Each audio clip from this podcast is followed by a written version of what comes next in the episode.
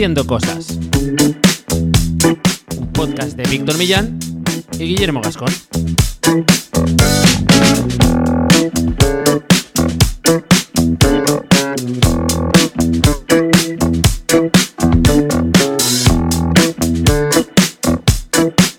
Bienvenidos y bienvenidas a Haciendo Cosas, un podcast para hacedores de cosas, gente que tiene ideas e Internet es su mesa de trabajo. Yo soy Guillermo Gascón, eh, especialista SEO, cofundador de la agencia de Cookies, de desarrollo web y marketing. Y a mi lado tengo a nuestro majestuoso redactor, escritor, teclista, Víctor Millán. ¿Qué tal? ¿Cómo estás? Muy bien, soy de todo menos majestuoso. Pero muchas gracias. ¿No? majestuoso. A mí me gusta esa una palabra como muy. Muy majestuosa. Sí, se usa, se usa poco.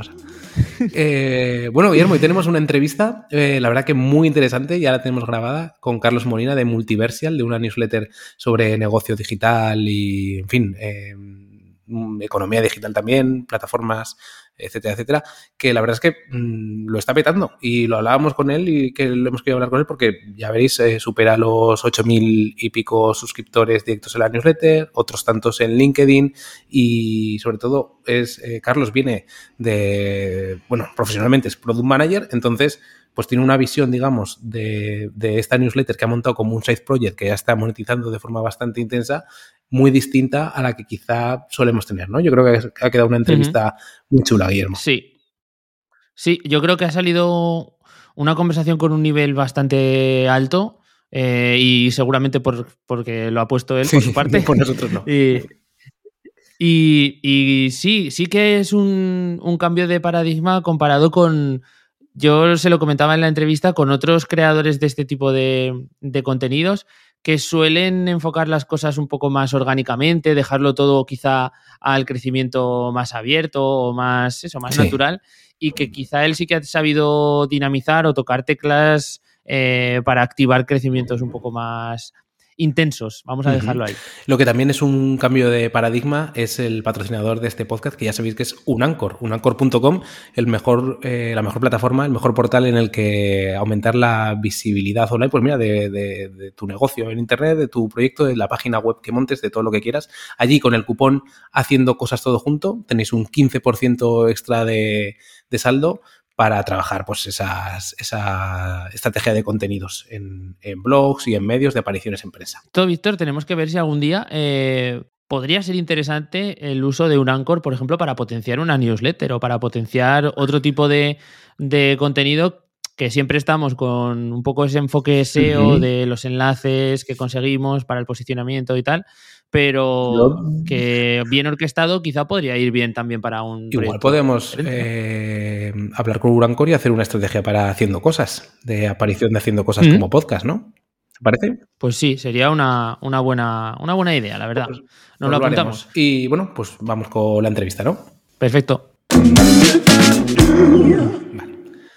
Hoy estamos con Carlos Molina, cofundador y editor de Multiversial, una newsletter sobre negocio digital y tecnología eh, con la que muchos nos tomamos el café por la mañana y al que hemos traído haciendo cosas para que nos cuente cómo es hacer crecer una newsletter con una parte premium, que ahora nos contará, y casi un pequeño medio de comunicación, diría yo, eh, como puede definirse casi Multiversial. Y todo, si no nos equivocamos, sacando adelante en principio Multiversial, pues como una especie de side project o de iniciativa paralela a toda la actividad principal. Así que, eh, Carlos, bienvenido. Eh, haces muchas cosas, como el nombre de este podcast. Exacto, muchas gracias por tenerme, un placer. Vamos a lanzar unas cuantas preguntas para intentar entender cómo haces todo lo que haces, para que la gente que nos escucha, que son intrépidos hacedores también, pues puedan pillar las mejores ideas, un poco tus experiencias a lo largo del tiempo y así también, pues te conoce más gente que, que también es interesante que, que, la gente se vaya nutriendo de este tipo de proyectos que son súper interesantes. Así que para poder recopilar y acercarle a la gente, eh, explícanos un poco quién eres, de dónde vienes, a qué te dedicas, todos estos datos fundamentales. Vale, pues mirar, soy Carlos Molina, como definición debería ser, soy product manager en, en, el genérico, ¿no? Construyo productos digitales eh, he trabajado en, diferentes industrias, pues desde e-health, eh, temas de marketing digital o, o publi digital, que es en lo que estoy más últimamente, pero también eh, monté una startup de videojuegos, temas de videoconferencias en 3D, dentro de departamentos a veces de innovación. O sea, he tocado varios palos, pero lo que, el, digamos que el, el, punto común es que soy product manager. Aquí en, en Multiversal, que, para, que como habéis definido es un side project, pues quizás no solo soy product manager, que sino que también soy, bueno, soy el hombre orquesta, ¿no? Pero básicamente soy creador de contenido. Así que ese es un poco el punto. a nivel de formación, mm, ingeniero de telecomunicaciones y luego para ser product manager pues hay que empujar otras áreas como son las de negocio y, tengo un, MBA eh, y luego también para ser product manager, en la tercera pata es la parte de UX, entender eh, diseño y, usabilidad desde la psicología hasta los diseños de wireframe, ¿vale? entonces, y esa, esa parte la he hecho, digamos que a pulmón, con libros y, y formación un poco que me guía yo mismo. Así que ese sería un poco el 360. Muy bien. Y además es de Logroño, que nos has contado antes, que también es muy importante y muy definitorio. exacto, exacto. Muy bien. Pues em, hemos presentado ya un poquito Multiversal, pero presentarlo un poco a la gente para que sepa qué es y también, muy importante para mí, la magnitud que tiene ¿no? a nivel de suscriptores, que yo soy, soy suscriptor desde hace bastante tiempo y hace unos días contabas un poco cómo te había ido, porque así habías empezado también a, emitirla o a difundirla por LinkedIn y dabas algunos datos. Y hay mucha gente leyendo la newsletter. Vale, pues Multiversial. Bueno, luego lo, cómo nace y cómo evoluciona, igual lo vemos luego. ¿Qué es ahora? Ahora es una newsletter eh, que cubre lo que son los negocios digitales. Y la, idea es que tú en tres minutos, empecé con en cinco minutos, pero la gente me dice, no, no, oye, en, tres minutos yo estoy al día. Entonces, en tres minutos tú sepas exactamente qué está pasando y por qué está pasando en los negocios digitales, que son pues empresas, todos los negocios de las empresas con base tecnológica y... Y eso lo recibes de, lunes a viernes. Esto es como es ahora. A nivel de magnitud, pues el, mail directamente eh, lo reciben entre la versión diaria y la semanal más de 8.000, 8.200 personas. Y luego la versión de LinkedIn la están recibiendo 2.300 por ahí. Así que esa es un poco la visión el, contenido de negocios digitales, digamos que, eh, y, me adelanto un poco, a lo mejor el, contenido de negocios digitales, yo veo que en castellano había un, había un nicho que no estaba explotado. Eh, había muchos eh, contenidos que, se enfocaban en la parte de tecnología y había los contenidos tradicionales en la parte de negocio. Pero nadie te estaba explicando la parte del negocio enfocada solo a las empresas, pues a los Google, eh, Apple de toda la vida y al segundo nivel, ¿no? Pues a un Stripe, un bueno, Twitter estaría entre unos y otros, pero, pero incluso Shane, que son marcas de ropa, pero que son, no sabes si son marcas de ropa o tecnológicas. sí, sí. Identificar eh, cómo funcionan esas empresas y su negocio era, era el objetivo. Entonces, ahí me marco entre, entre las publicaciones de tecnología puras y las publicaciones de negocio puras, pues eh, Multiversal es un híbrido. Mola. Eh, que haya un, algún clic que te haga identificar esto eh, y decir, hostia, esto no lo está cubriendo nadie y estoy viendo otras, yo qué sé, otros sectores que están haciendo algo similar o eh, hay algo de este estilo y, también un poco por, ver el recorrido eh, y, y, sobre todo un tema de frecuencia. ¿Publicas a diario? ¿Cómo, ¿Cuánto tiempo llevas haciendo esto? ¿Siempre has mantenido esa misma frecuencia? Cuéntanos. Venga, vamos por partes.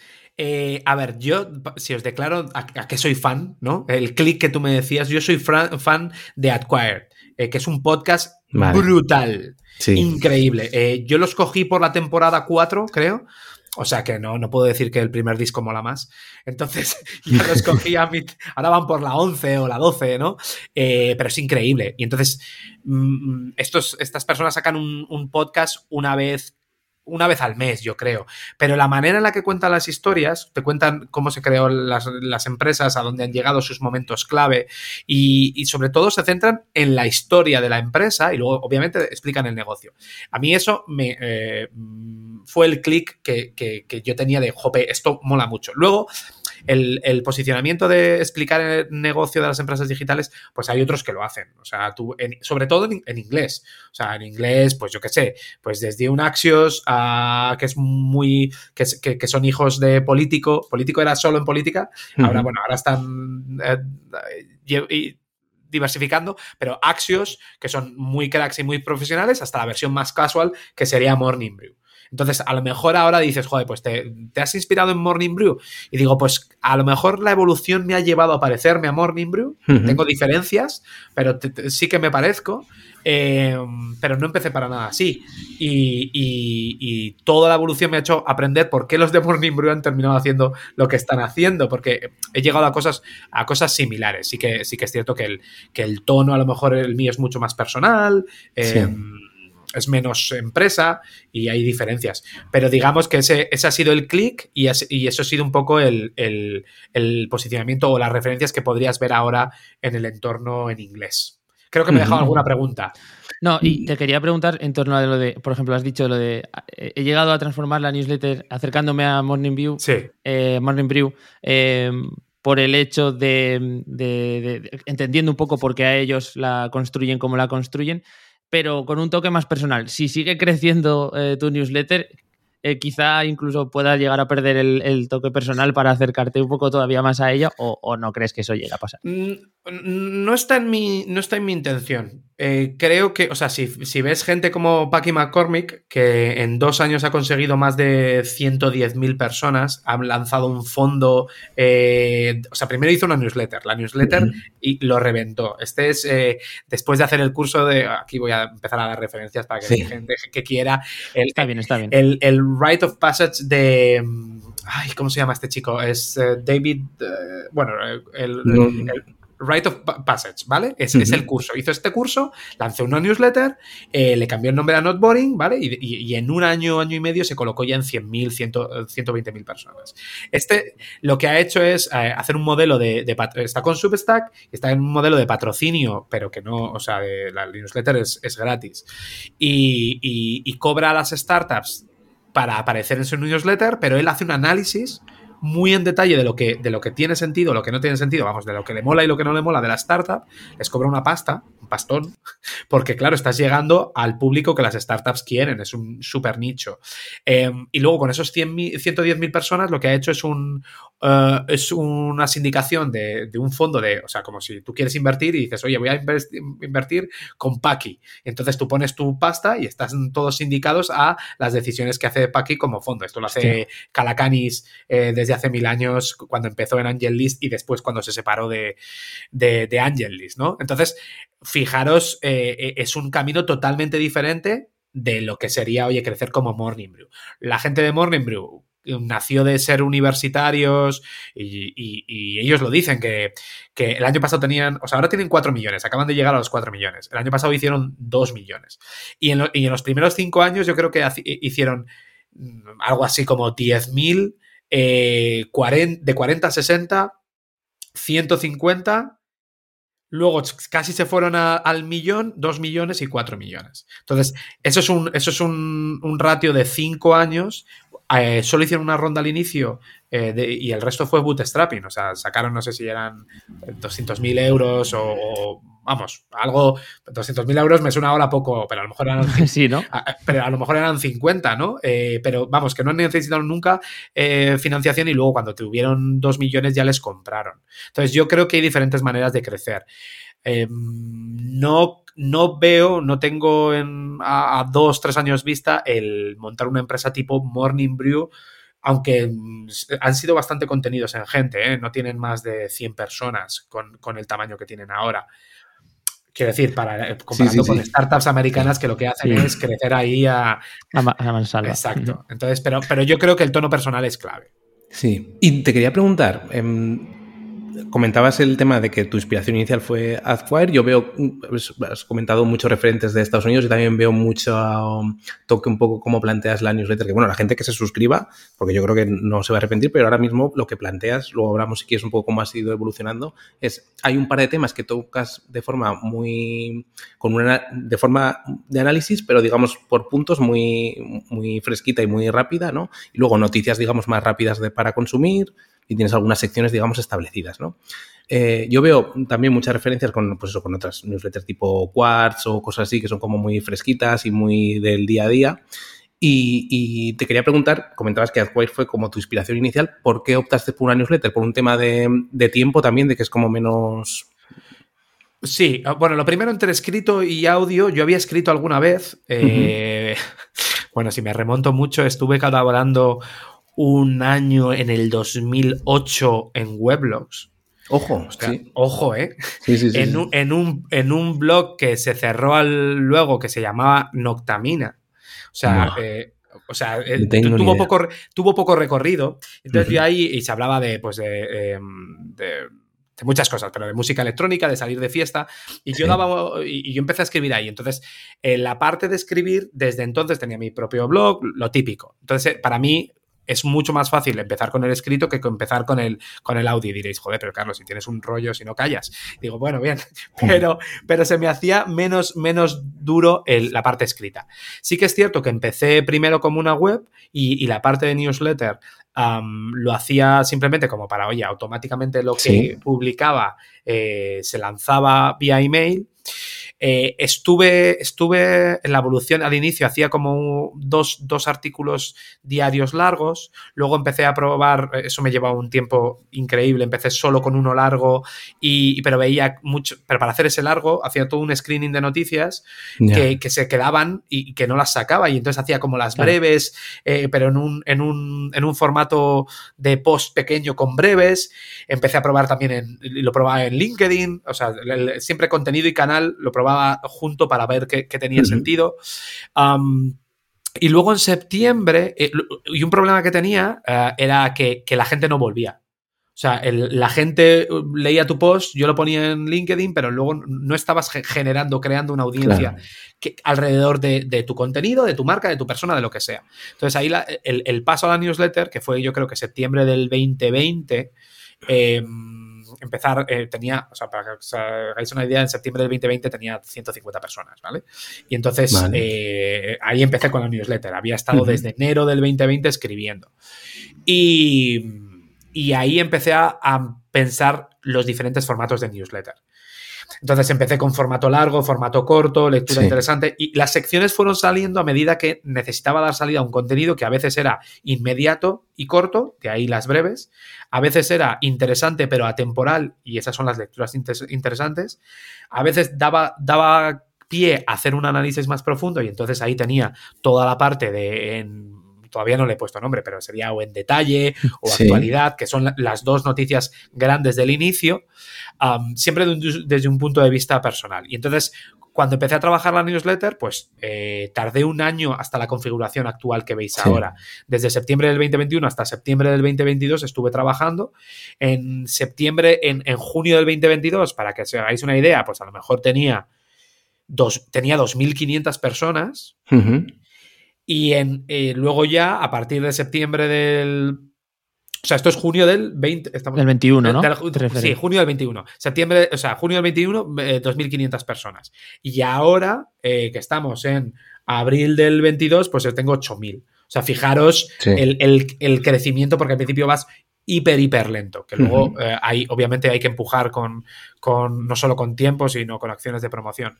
Pero la, el, la versión que estáis viendo ahora de la newsletter, digamos que tiene unos 5 o 6 meses ya desde que la dejé eh, tal y como está. Tardé un año en llegar a, tener una la estructura de newsletter, ok.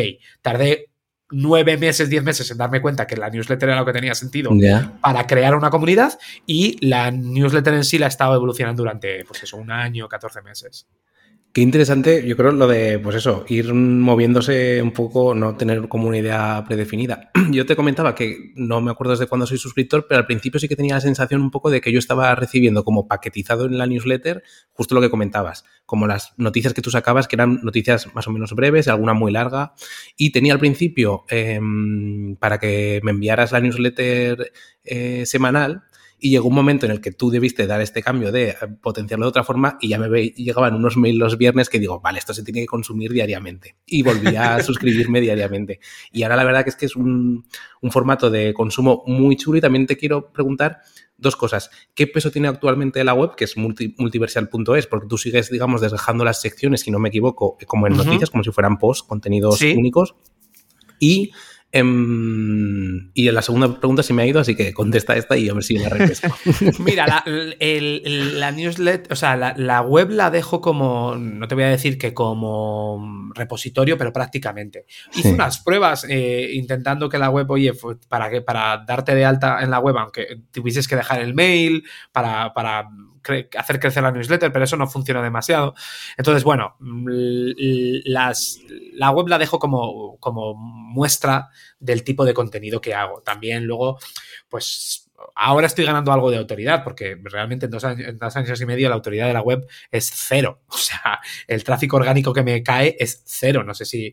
Eh, seguro. Era una de las preguntas, sí, sí. Digo, a ver si por ahí está capturando algo que le ayude a crecer de algún modo o alimentar la lista, mm. o es más por marca lo que te puede empezar a llegar es, ahora. Es más por marca. Luego ya, eh, ahora estoy empezando a ver que me, que me linkan desde sitios y tal, y, pero bueno. Una cosa que os quiero contar, que esto es.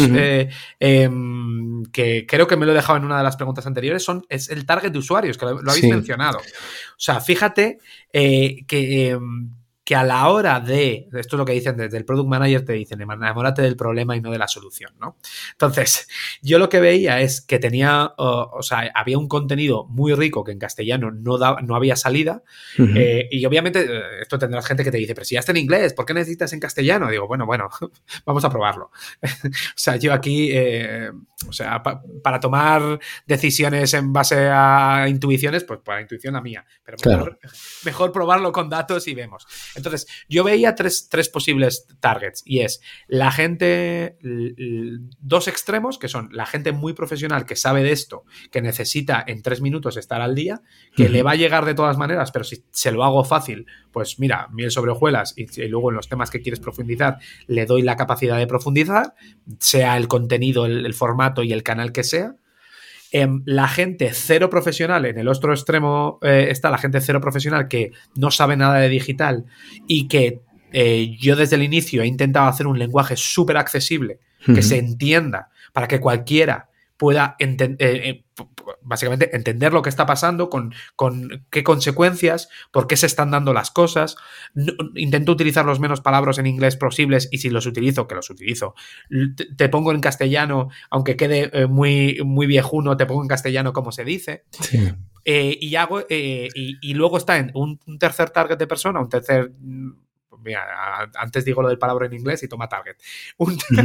Un, tercer eh, perfil al que voy, que es el de, oye, pues entre medias, que a lo mejor es que está empezando en el mundo digital eh, y quiere avanzar, y entonces ahí eso, eso le ayudo. Entonces, yo he probado esos tres tipos de targets con gente, digamos, cercana, que les he dicho, oye, si no te está aportando bien porque eres un experto y no te aporta nada, pues avísame. Y gente que no tenía ni idea, eh, y, incluso me he ido al extremo, y este es un, caso eh, muy particular, mi padre tiene 86 años y no, no tiene ni idea del mundo digital. ¿vale? Pues, perdón, no tenía ni idea del mundo digital. Es, ingeniero y lleva dos años y medio leyéndome. Y yo le he dicho, le dije, mira, necesito que me leas como, como una persona que no tiene ni idea y que si tú no entiendes algo, me lo digas y me lo preguntes porque yo doy cosas por supuesto que no lo sé. Y como es mi padre, pues me va a leer, eh, sea bueno o sea malo, lo que, lo que escribo, ¿no? Entonces, esa capacidad me ha hecho que si, he conseguido, bueno, y ahora, ahora cuando nos sentamos en el café me suelta unas cosas que digo, pero, pero eh, o sea, hoy me, escribe todos los días con el feedback de, la newsletter y entonces me dice, jope, es que es normal que se quejen de lo del Digital Market Acts, pero al final la regulación está también para poner coto y, que, que, hagamos la sociedad de la manera que queremos que evolucione. Y yo me he quedado y he dicho, eh, claro, papá, esa es la idea. Qué fuerte. Entonces, bueno, has visto cómo ha ido pasando de un, de un escalón al siguiente, ¿no? En ese sentido, puede ser un poco también la, dinámica que tengas dentro de tu audiencia. Seguro. le das esos peldaños. Seguro. Luego ya empezaba a, pasar a gente menos cercana, pero que también tenía menos idea, y también le he pedido el mismo, y ya han tenido ese crecimiento. Entonces, eh, creo que hace el, trabajo por hacer el job to be done para la gente que no tiene ni idea y para la gente que es muy experta, cumplo. Y ya, pues, pues, si, si aparte le pongo un poquito de humor, o sea, yo las tres piezas que hago es conocimiento, em, actualidad y entretenimiento. Estas son mis tres pilares en la newsletter. Conocimiento, porque te dejo cosas que tires del hilo y puedas profundizar. Actualidad, para que cuando vayas al trabajo no tengas al típico que, se ha leído tres cosas y te suelta eh, dos frases en inglés y queda como el que sabe y que le pueda rebatir, ¿vale? Esto apuntároslo, si lo estás oyendo, apúntalo. porque siempre hay uno de esos en el trabajo. Y entretenimiento es que, es que sea divertido eh, leerlo. Entonces, esos son, ese es un poco los tres pilares. Sí, sí. Yo creo que has eh, conseguido, eh, no sé si a nivel de, o, lo has planeado desde el perfecto a nivel, eh, desde el inicio a nivel perfecto, en plan em, de forma magistral, o con todas estas pruebas que has ido haciendo, pero has confluido muy bien este público objetivo que comentabas con el formato de la newsletter.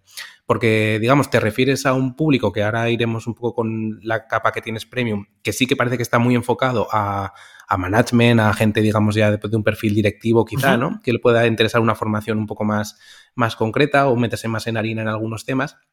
Y yo cuando recibo la newsletter me interesa el mundo, digamos, pues de grandes tecnológicas, de negocio digital. El management me da un poco igual, pero es una capa que metes por ahí. Por ejemplo, en la edición de hoy, creo cuando estamos grabando, había un tema más hablando de habilidades, un poco a nivel de, management y más. Y has conseguido confluir eso para que llegar, pues eso, lo que comentabas, desde tu padre hasta el directivo de nivel medio o alto, hasta el que está interesado. Porque yo, por ejemplo, me dedico a escribir también temas de economía digital a nivel em, reportaje.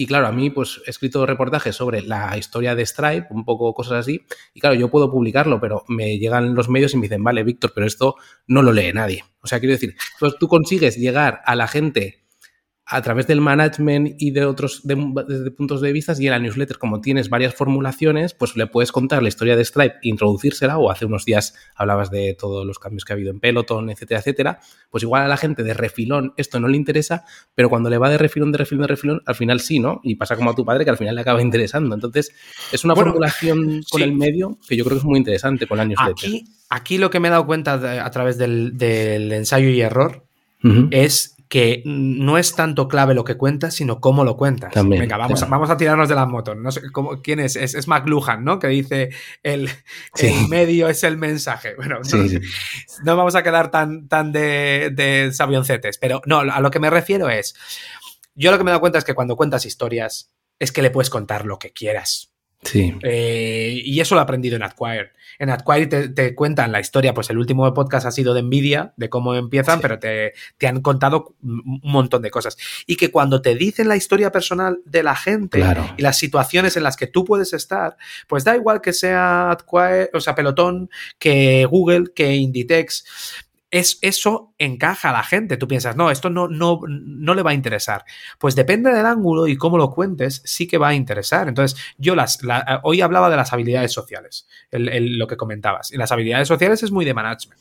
Pero, ¿cuáles son las habilidades sociales que estaba, que estaba tocando? Jope, estaba tocando, estaba diciendo, oye, comunicación, estaba tocando eh, curiosidad, em, colaboración, ¿no? O sea, trabajo, trabajo en equipo.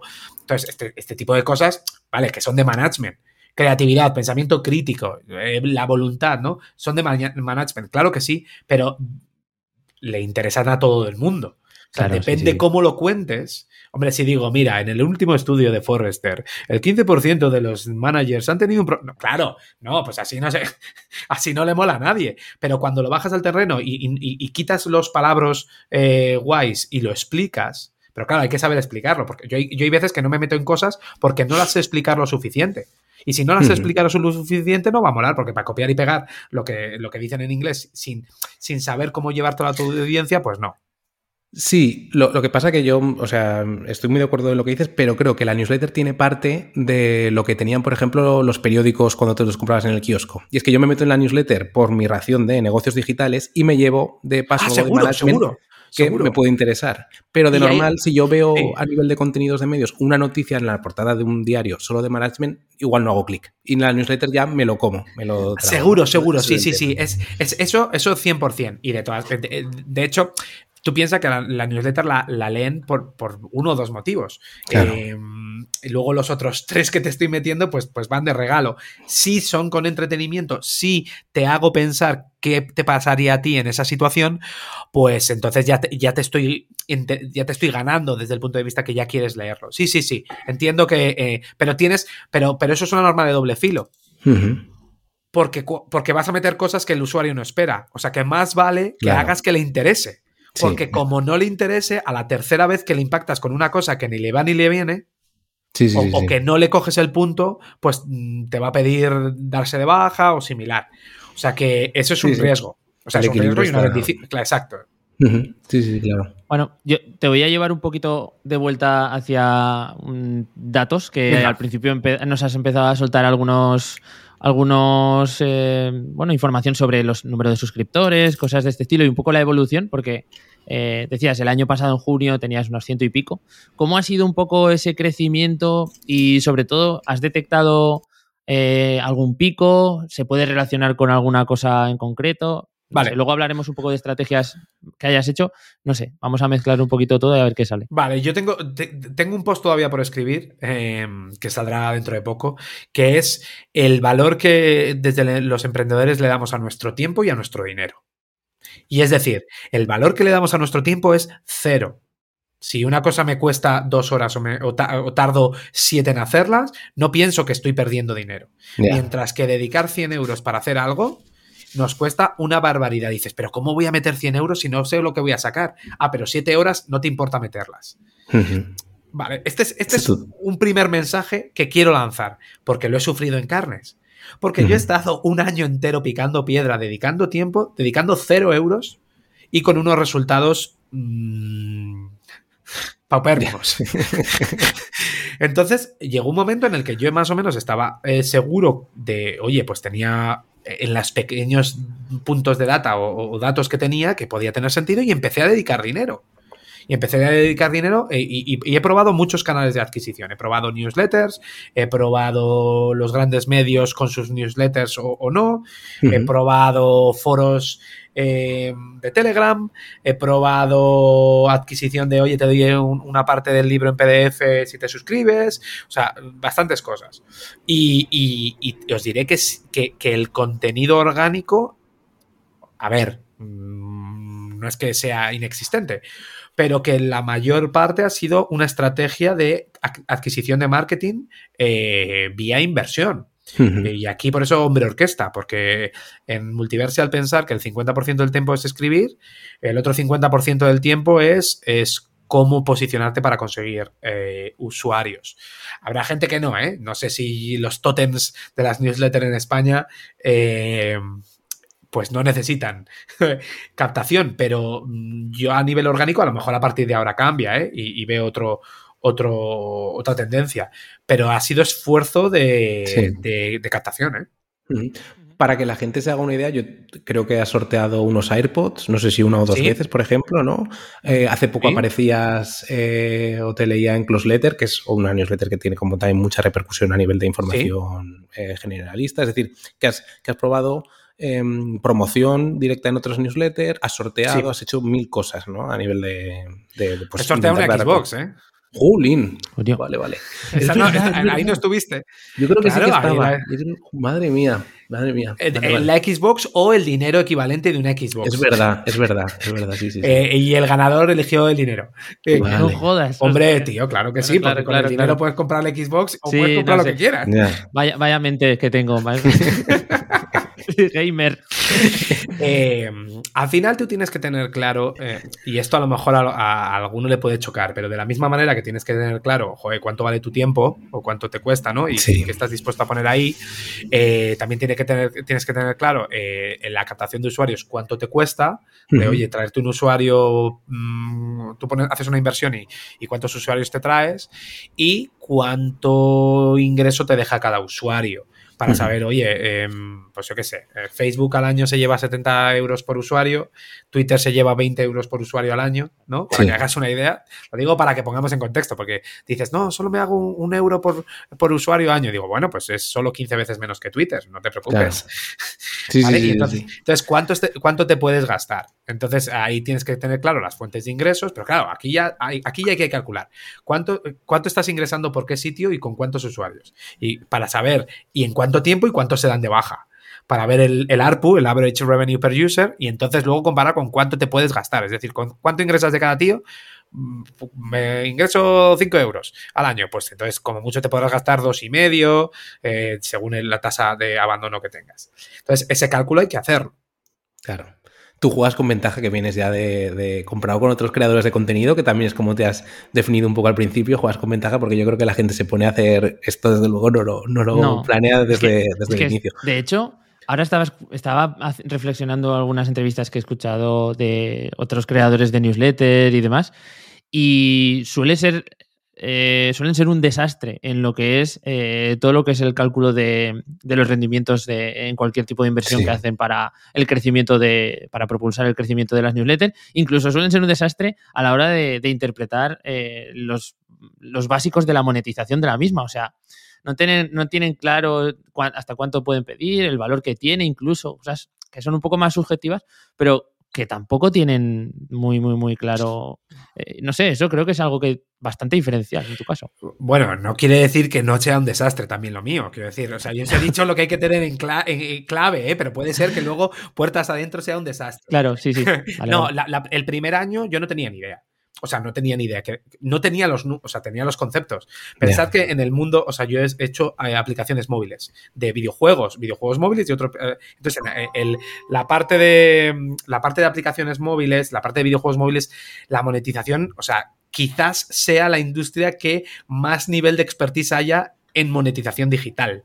De, en general, no nos metamos aquí ahora en este, en este melón. Entonces, eh, eso unido con la formación, obviamente, de ingeniero más la parte de, negocios, pues claro, yo Multiversias desde el principio es un, proyecto personal, pero en el que le aplico cómo mido yo mis proyectos en el trabajo. Entonces, eh, el primer año, los dos primeros años, primer año y medio no tenía, o sea, cuando empecé a meter pasta en promoción, era para descubrir cuáles eran los costes. A la vez iba probando canales de o, nuevas fuentes de ingresos y, iba diciendo, a ver, este ingreso, ¿cuánto me da? Este otro, este coste, o sea, no es que tuviese la foto clara desde el inicio, pero hay que trabajar los costes y hay que trabajar los ingresos y luego lo vas comparando. Entonces, esa mentalidad de, datos y de, rentabilidad sí, esa me viene de fábrica, o me viene de la experiencia del pasado, sí, sí. Entonces, eh, hay que, no, quiero decir que el contenido lo o sea, para hacer contenido bueno no necesitas eso, pero si vas a hacer un proyecto en paralelo que, quieres que tenga, que crezca em, y que tenga cara y ojos en el futuro, de la manera que sea, pues llega un momento en el que te tienes que hacer los números. Es que es brutal. Y llevándolo al otro lado, digamos, eh, a la monetización, tú Multiverse lo monetizas, digamos, con patrocinios y también tienes esta versión, esta capa, digamos, premium, que es Multiversal Academy, que lanzaste hace unos meses y que, eh, pues bueno, que nos cuentes un poco cómo, en qué consiste y demás. Fíjate, aquí, eh, una vez más, eh, mi hipótesis de partida se vio validada, pero se vio validada no de la manera que yo iba, pensaba. O sea, cuando creamos el Academy, nosotros lo. Ah, bueno, aquí es cierto que una cosa que tengo que decir es que en todo multiverso en general hago un trabajo bastante solopreneur, que dirían los ingleses, es decir, estoy yo hombre de orquesta. Sí que es cierto que para mejorar la edición Aquí tengo que, o sea, tengo a mi mujer que me revisa las newsletters cada noche esto es lo que tiene un proyecto personal. No, porque, porque yo soy un, yo soy un desastre. Yo, yo pienso más rápido que escribo, mucho más, y entonces hay veces que mezclo tal y cual, entonces la, visión por fuera es interesante. En la parte de Multiversal Academy eh, he buscado una persona. He buscado una persona que, ayude porque si no es materialmente imposible. Entonces ahí tengo, tengo una persona que es un crack y, eh, porque claro, ya que te buscas, pues te buscas lo mejor. Y ahí lo que vimos es, vamos a hacer... Eh, Mm, o sea, creemos que en la actualidad hay situaciones que se podrían eh, poner en valor como, o, presentar como un mini caso de, MBA. Los casos de MBA, por si acaso no, o de máster, eh, por si acaso no, no, lo conoce la audiencia, son esos casos en los que te pones en la piel del que tiene que tomar la decisión con, con una foto de la empresa, una foto del proyecto, que normalmente no es completa, como es en la vida real, y entonces tienes que tomar una serie de decisiones y ver lo que pasa. Entonces, en la actualidad, pues que mejor que la actualidad, porque los casos de Harvard, o de las escuelas de negocio, pues tienen, tienen 15, 25 años, eh, hay muy pocos digitales. Entonces hemos intentado hacer eso. y además, parte de, oye, nosotros dijimos, o, me, me, planteé, ¿tiene sentido cobrar por contenido más exhaustivo? Y eso lo deseché desde el inicio. Pero eh, cuando el contenido lo pones en formato de curso, preparas un ejercicio con la actualidad, con un análisis de la, empresa y lo pones como qué harías tú en esta situación para eh, tener los aprendizajes, luego ya puedes tomar, hacer el ejercicio, te puedes leer el, caso de golpe, ¿eh? que tenemos de, de, los dos, porque lo que esto es, esto no es un curso de tres semanas de a muerte, sino estamos ahí acompañándote para dejarte pozo eh, durante, durante cursos de un año, que sacamos un, un ejercicio cada dos semanas para que vayas muy a tu aire. Que, una, que un mes te quieres hacer cuatro ejercicios, perfecto, porque además la, resolución la hacemos en, en artículos, la hacemos en, diapositivas, en PowerPoint, la hacemos en podcast, por si acaso lo, quieres escuchar, en vez de... Entonces, eh, lo hacemos fácil, pero no es intensivo, es para que vaya creando pozo. Entonces, ahí lo que vimos es, pensamos, pues será gente que, que quiere empezar en el mundo digital y lo que nos hemos encontrado, lo primero es que el número de personas que, se han apuntado versus las que pensábamos que se han apuntado, bueno, he cerrado la, la, la, parte de la Academy porque, porque se han apuntado el doble de lo que yo había planeado que se tenían que apuntar o que se iban a apuntar. Em, y luego, esta, eh, eh, la gente que se ha apuntado es muy crack. O sea, en, contra todo pronóstico, yo pensaba que se iba a apuntar, bueno, o gente un poco de todo, de todo pelaje, pero se ha apuntado gente muy profesional. Entonces, lo que yo pensaba que estaba posicionando este producto para los iniciales, pues de iniciales no tengo tantos. Tengo gente que, que, se dedica a esto. Y de hecho ha habido alguna en, las resoluciones los martes y los jueves tenemos eh, una sesión en directo, ¿no? Para las dudas, si te quieres, eh, si quieres aparecer, si no quieres aparecer, pues ves la, parte grabada, ¿no? Y, entonces, eh, entre ellos me decías, oye, pues esto es muy fácil. metes una, una, put y una call, si, si, te lo crees o no te lo crees en Tesla, que una put y una call es decir, oye, pues es terminología de inversión de si, si va a subir o va a bajar básicamente. Porque son, es gente que se dedica a la inversión en tecnológicas. Y claro, eso, o sea, no es que me sorprenda, o sea, me sorprende que el, producto haya calado en ese, en ese, en ese segmento.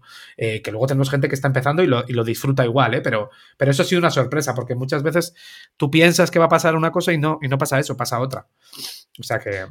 Es súper curioso. Entiendo que también igual tiene que ver por el hecho de quizás son gente que ya ha cursado un MBA al uso y que puedan entender el valor que tiene esto, que haya otros que no lo hayan cursado. No sé, puede ir por ahí un poco los tiros. Puede ser, ¿eh? Puede ser. No, no, todavía no, he hecho el análisis para entender, para entender por qué. Esto me falta. Eh, y entonces, bueno, ya veremos. Eh, a ver qué pasa. Luego en volveré a abrirlo en septiembre para el siguiente curso. Eh, con casos nuevos, que ya no podrás ver los de los casos anteriores y tal. Y, a ver cómo lo posicionamos. Pero sí, sí, puede ser. Puede ser. Vale. Pues eh, para cerrar este tema de, Academy y un poco por, la, pregunta inicial, podemos decir que tú estás satisfecho a nivel de monetización de la, newsletter, tanto por, esta rama que has sacado de Academy como con los patrocinios que, tienes dentro de la newsletter. Te voy a decir, te, voy a...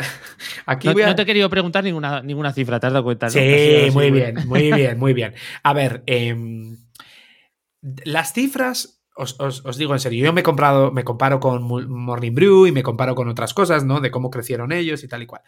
La realidad es que la sensación en el día a día siempre es que puedes hacer más. O sea, la mía, ¿eh? La mía es el gut feeling de, o la sensación de, pues tendría que haber ido más rápido, esto tenía que haber funcionado mejor, ¿no? Siempre estoy dándole vueltas. Ahora bien, luego te das la vuelta, ves en la parte de montaña que ya has escalado o ya has descendido, dependiendo si tu reto es escalar o, bajar esquiando, porque me recuerda a cuando, es, a cuando aprendes a esquiar, ¿no? Y dices, mira todo lo que has bajado, confía que eres capaz de hacer todo esto.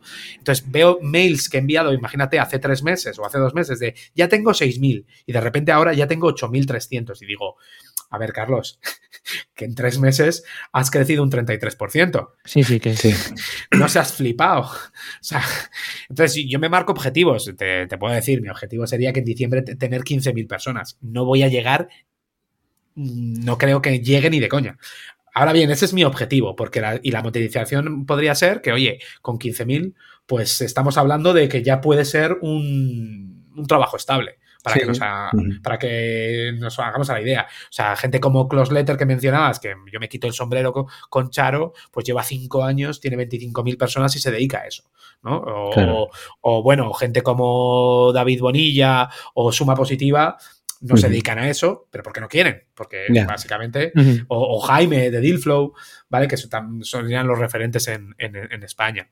Pero, mm, o sea, a nivel de crecimiento, o sea, yo lo que os digo es, o a que si estás escuchando y, estás a, mitad de camino de, esto, es apúntate los números que vas haciendo para poder mirar hacia atrás.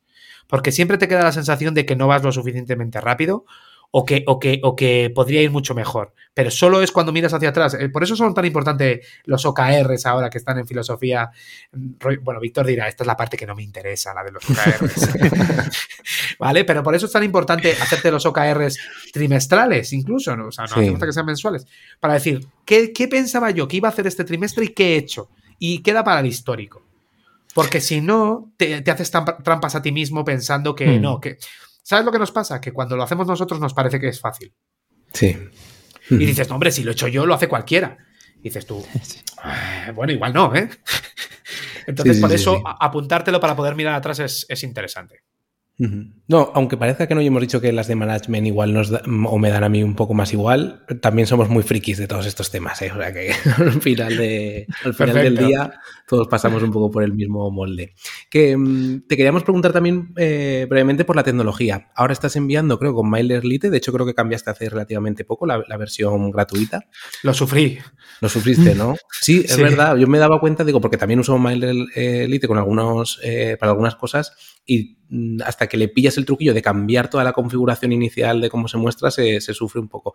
Y luego te quería preguntar sobre todo por Ghost, que es donde creo que tienes montado la parte de multiversial, que hablamos nosotros de poco en unos episodios de, pues bueno, esta que era como una herramienta, un poco que es una propuesta nueva a nivel de CMS.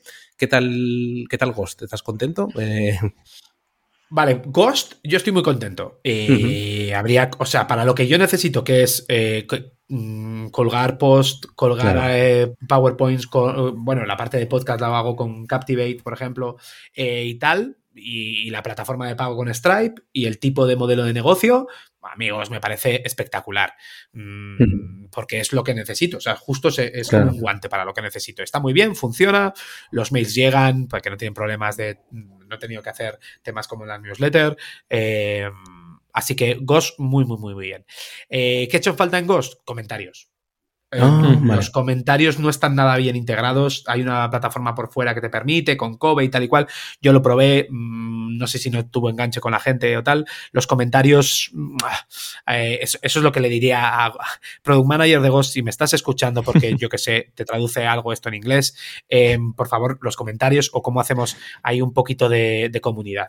Y luego MailerLite, mm. em, a ver, todavía no estoy 100% contento. ¿Por qué?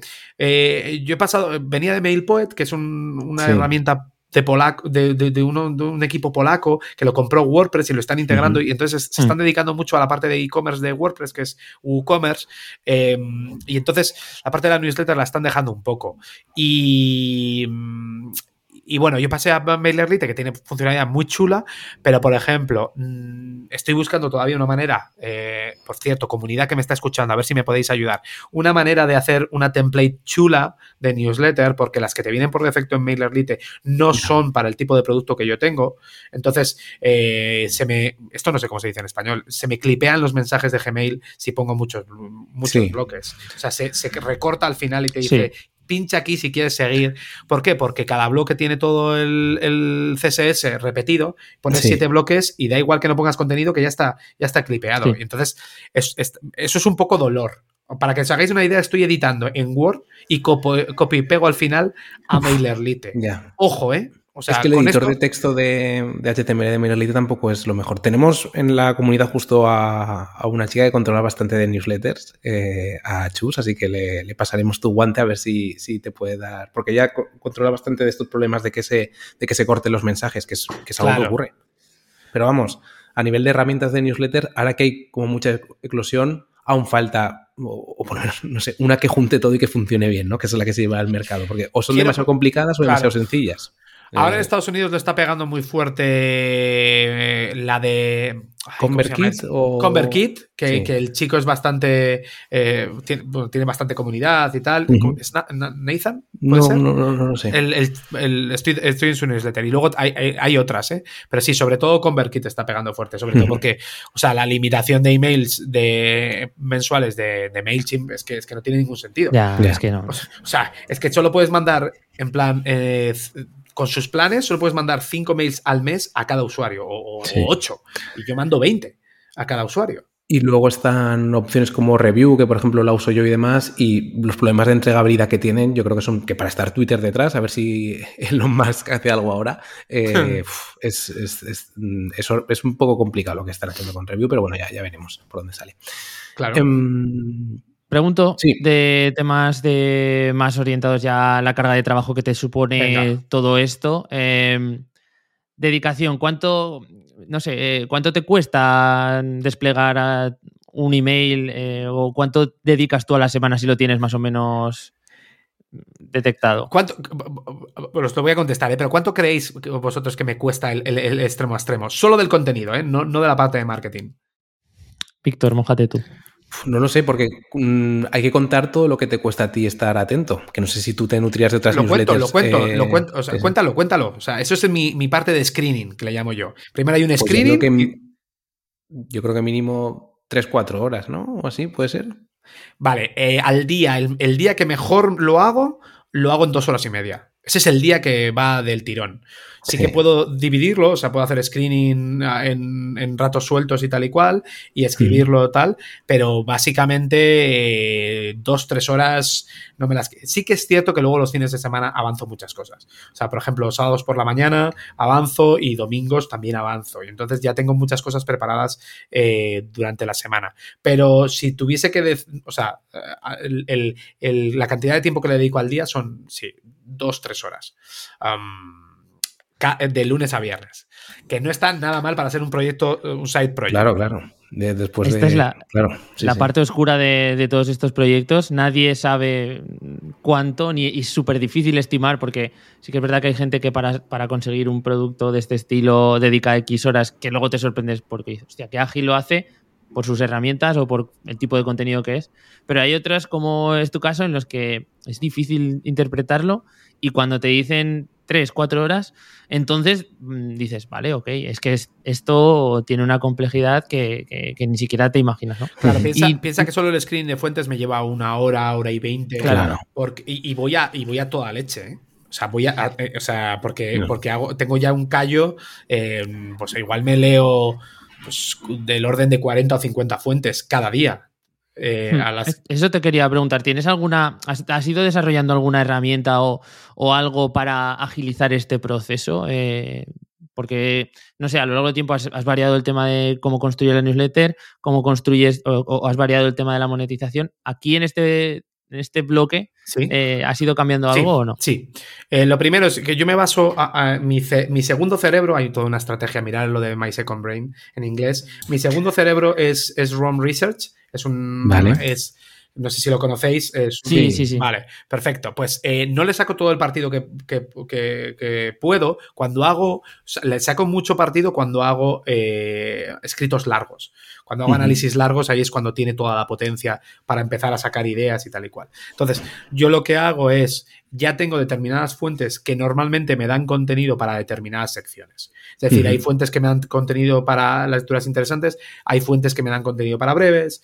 Eh, entonces, esa parte ya la tengo muy mecanizada. em, casi todo, casi todo lo consumo desde, desde gestor de correo. y, entonces, em, pues lo que tengo es básicamente es voy, voy capturando cosas que luego el 60% a lo mejor se, descartan y quedan ahí, pero que a lo mejor lo puedo, si al día siguiente voy más corto, recupero mm. o, lo que sea, ¿no? Y entonces utilizo, o sea, mi, bruto es 100% eh, el, mail y luego me voy llevando cosas eh, en una, primera extracción a ROM Research y de ahí escribo. Y lo que sobra lo puedo reutilizar al día siguiente. O sea, que la, clave un poco sería también el que la gente mm, cree una estrategia de reutilizar información. O sea, esa fase de screen que no se descarte excesivo, ¿no? Sino que luego pueda tener a lo mejor algún atajo hacia. Bueno, yo, Ahí, lo que os. Lo que, claro, porque cada proyecto es un mundo. Entonces lo que digo es: no hay manera de, de buscar el ser eficiente en el minuto uno. O sea, te tienes que haber dejado la espalda picando piedra durante mucho tiempo para entender dónde están los atajos y cómo lo tienes que hacer.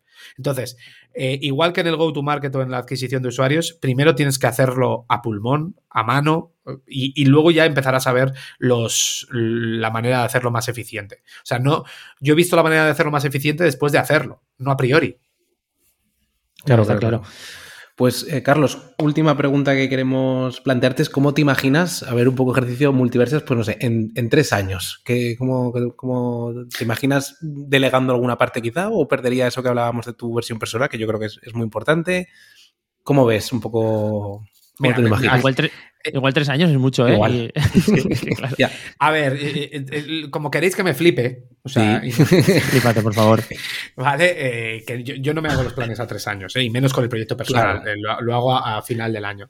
Pero si queréis que me, para que me flipe, o sea, yo, la, uno es la parte de usuarios, pues estaría bien si sigo el crecimiento ese, pues estar, debería haber mm, crecido por encima, imagínate, pues si hacemos el crecimiento de Morning Brew, tendría que estar por 100, eh, en 100.000 o más. Arrastrando la casilla del Excel, ¿no? exacto, arrastrando la casilla del Excel me tengo que ir a 100, entre 100 y 200.000 personas.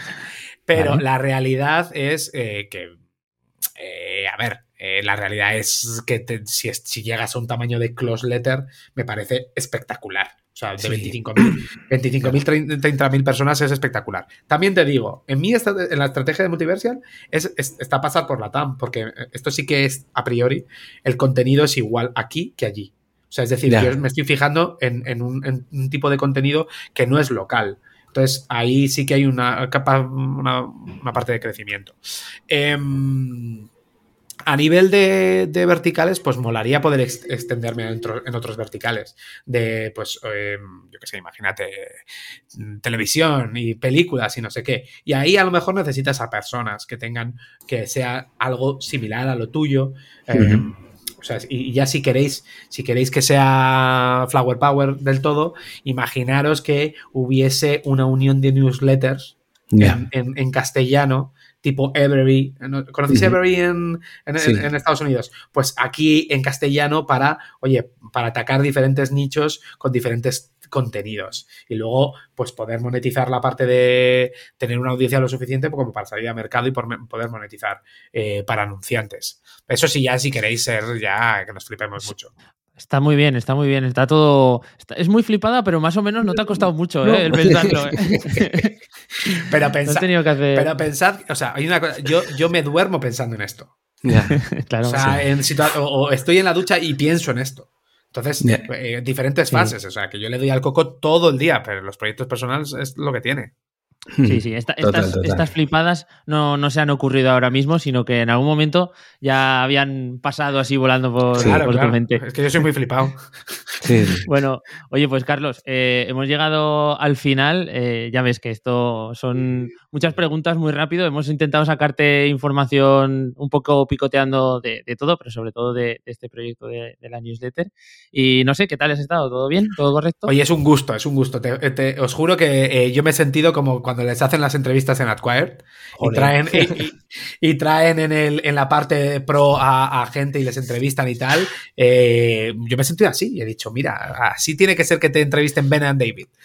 Ahora pues sí que te has flipado un poco, yo creo. Iba a decir, bueno, puede ser como, como ese primer peldaño, luego ya puedes ir allí y entonces ya tendrás un poco el bagaje de esta, de, esta entrevista un poco más de batalla. Solo hay que tener 100.000 usuarios y, ya, y ya sales en Acquire. O sea que. Es verdad, sí, No está tan lejos dentro de esas proyecciones que estábamos. Tengo que multiplicar solo por 10. Muy bien. Oye, te lo agradecemos un montón y le vamos a agradecer también a la gente si nos quiere echar un cable en las plataformas donde estamos, en Spotify se pueden pasar y dejar sus cinco estrellitas, suscribirse. Muy importante Apple Podcast, que es la que nos ayuda a mejorar en los rankings, en los rankings generales de podcasting. Ahí simplemente tenéis que suscribiros. Es un poco complicado el proceso de suscripción en Apple Podcast, pero bueno, eh, sabéis que es un circulito con un más, le dais ahí y ya nos seguís. Y con eso yo creo que nos podrán escuchar ya dentro de siete días. No te olvides de los de Evox, por favor, que siempre estamos. Sí, es verdad. Bueno, Evox, un saludo muy grande para, para toda esa comunidad de Evox. pues nada. Chao, chao. Hasta luego.